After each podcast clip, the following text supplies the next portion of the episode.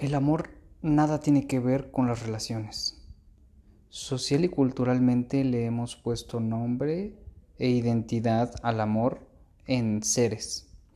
Cuando el amor es algo que como humanidad deberíamos de tener la capacidad de poder dar a cualquier ser humano y ser vivo sobre la tierra sin necesidad de entablar una relación tomando en cuenta que como unidad pertenecemos a un mismo todo y todos formamos parte de ese todo y de esa unidad, el amor está ahí, está ahí. Culturalmente y humanamente como somos finitos en este cuerpo físico y esta simulación, decidimos a quiénes le entregamos más tiempo y cuántas experiencias decidimos tener con ese ser. Y esa cercanía y experiencias que en realidad es apego porque así estamos diseñados, es apego.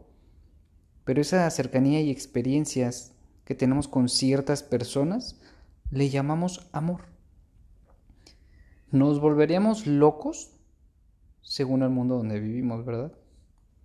Si a todos amáramos, estaríamos transitando por una de emociones potentísimas todo el tiempo.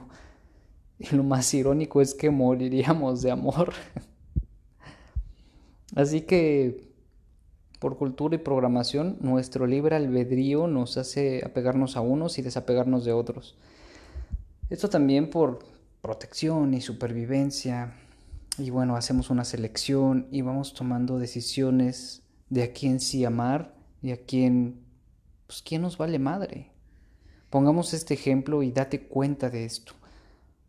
Supongamos que atropellan a alguien, pero ese alguien es alguien cercano. ¿Qué pasaría? Nos duele, nos ponemos tristes, de cierta manera nos enojamos, pasaríamos por un sinfín de emociones. ¿Por qué?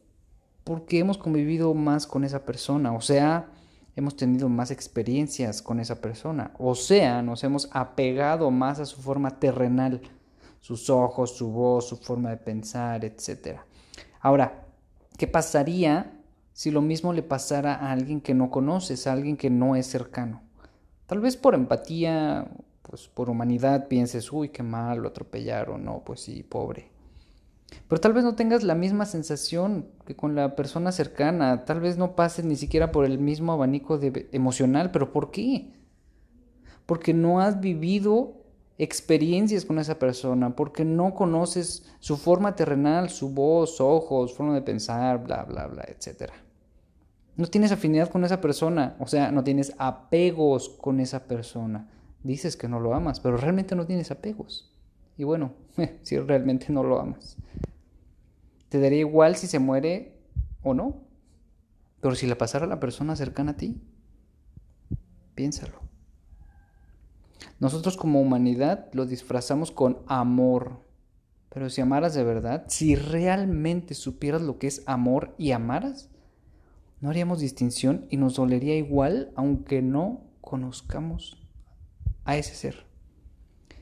Todo esto es una utopía porque, como lo mencioné antes, pues nos volveríamos locos y moriríamos. aunque pensando y profundizando un poco más, cuando la humanidad comprenda eso, es cuando realmente va a haber una comunión entre la conciencia y el amor para estar en completa unión con el todo. ¿No lo crees?